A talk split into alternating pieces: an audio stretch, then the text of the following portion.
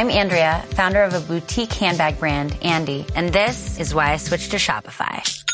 I tried three other platforms prior to Shopify, and I remember my breaking point was when I would try to make one little change and my entire site would go down. Shopify made it really easy for me to shift everything over and hit the ground running. I was able to migrate my products and all of my customer information over. Get a $1 per month trial period at shopify.com slash listen. Go to shopify.com slash listen to take your business to the next level today. Bienvenidos a un nuevo episodio más de este tu espacio, de este mi podcast Oposiciones de Educación. Recordatorio, martes, este jueves, este jueves a las 7 de la tarde vamos a dar un webinar en exclusiva, un webinar privado, que para apuntaros directamente dejáis vuestro correo, vuestro nombre en el link de la descripción. Vamos a hablar sobre 50 ideas, no sé por qué digo vamos a hablar, si soy yo solo, pero bueno, voy a hablar de 50 ideas 50 consejos para hacer una programación innovadora, una programación del siglo XXI. Eh, creo que va a quedar un webinar muy, muy completo. Y además a la gente que me dé su confianza, que quiera estar, eh, os vuelvo a dar los dos libros resumidos de aprendizaje para la vida y un plan para dejar de procrastinar en cinco semanas. Apúntate, lo recibes, el jueves te aviso y podrás tener acceso. Hoy en el podcast Empezamos con esta cita del psicólogo Carl Jung. Mientras no logres transformar lo inconsciente en consciente, lo inconsciente guiará tu vida y tú lo llamarás destino. Diego, ¿ya vienes con cosas raras de la cabeza? No, creo que es una de las mejores frases eh, que, podemos, que podemos tener en la cabeza, que nos, puede, que nos pueda resonar. Y es que si la analizáis, y muchas veces no nos damos cuenta, nuestro inconsciente, aquello que pensamos que es así, aquella solución que pensamos que es la única, aquella resolución del supuesto práctico que pensamos que solo hay esa, aquella propuesta práctica, aquella solución de ese problema que tenemos ya desde hace tres años, está como integrada en nuestro sistema de, creencias, por así decirlo. Pero nos hemos de parar, nos hemos de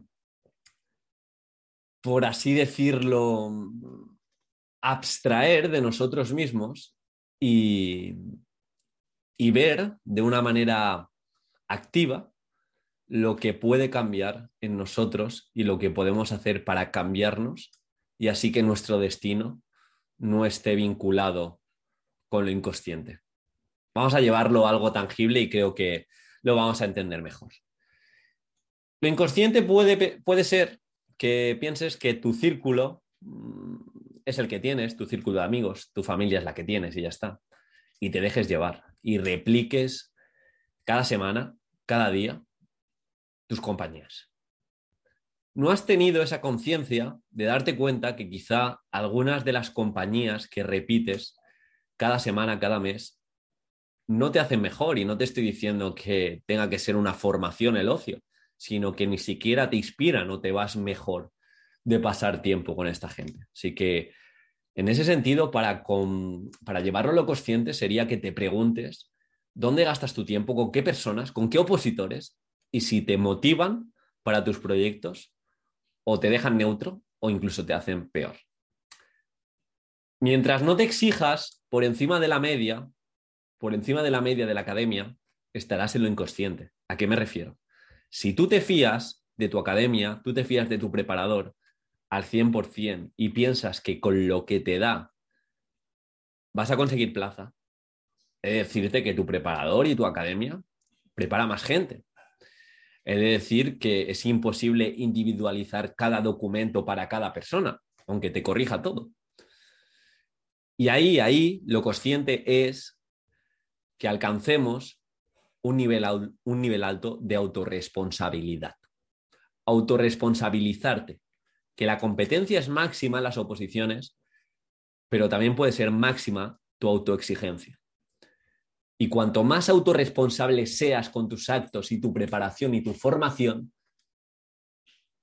más fácil, más fácil será encontrar resultados distintos a aquellas personas que simplemente se dejan llevar. Y aunque siempre decimos que las oposiciones se han profesionalizado, si haces esto, vas a estar por encima de la media. Porque te tengo que decir que trato con muchos opositores y más de los que os pensáis confían plenamente en su preparador y en su academia, pero no porque la hayan escogido, obviamente hay que confiar, sino porque piensan que simplemente haciendo lo que les propone se van a diferenciar. Mientras no te pares y analices si de verdad son ciertas esas frases que te sueles decir continuamente de no tengo tiempo, es que con hijos, es que es imposible programarme mejor, es que tengo todo el día y no me cunde nada. Hasta que no te sientas, cuantificas, observas dónde se va tu tiempo. Eh, me pasa cada vez que hago una consultoría, cada vez que hago una tutoría y, nos reunimos de manera recurrente y me dice la opositora, Diego, tenía razón, desde que mido el tiempo que estoy en las redes sociales, soy más consciente de que es una falacia eso de no tengo tiempo. Me he encontrado con opositoras que están cuatro, cinco, seis, siete horas de media de uso de teléfono móvil. Es que trabajo con él. Quizá, quizá no tanto. Es que lo necesito. Mm, quizá se puede vivir sin móvil. Dos, tres horas al día. Y, de nuevo, te habrás diferenciado de muchos opositores y opositoras. Así que mientras no te pares y analices de verdad esas frases que continuamente te repites, el inconsciente va a seguir guiando tu vida. Y lo mismo pasa con tus distracciones. No, es que yo puedo, yo, yo puedo estudiar el tema y a la vez escribirlo. No, yo puedo, yo, yo, yo estudio siempre igual, pero me va bien. Cuidado con las frases que repetimos, que repetimos continuamente. Cuidado con el lenguaje que utilizamos frente a otros opositores.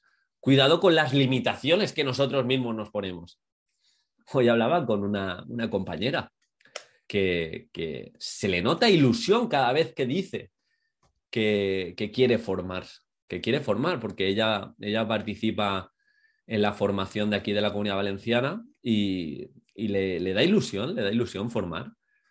Pero, pero claro, mm, se le nota, se le nota que quiere comunicar, quiere exponerse a las redes sociales, pero no se atreve, no se atreve porque dice, es que a mí, a mí se me da mal.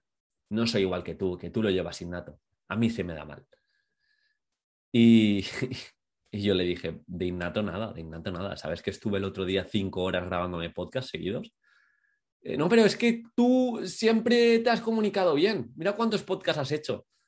¿Tú sabes cuánto tiempo estuvo en mi cabeza lo de sacar un podcast? ¿Tú sabes los primeros podcasts cuántas veces me los he grabado? ¿Sabes cuánto tiempo tardé en salir en vídeo? Y así con todo, hasta que no me paré y empecé a decir, no soy tan importante y como mínimo frente a este, frente a este reto me voy a llevar un desarrollo acojonante, pues no actúe. Y eso ocurre también con lo inconsciente, que te lo crees. No es que si me reconocen, no es que se me da mal comunicar, no es que no tengo tiempo. El inconsciente nos guía. Y si lo hacemos consciente y buscamos una solución y de verdad trabajamos en esa solución, ahí es cuando somos responsables de nuestro destino. Espero que te haya ayudado y te veo el jueves. Un abrazo.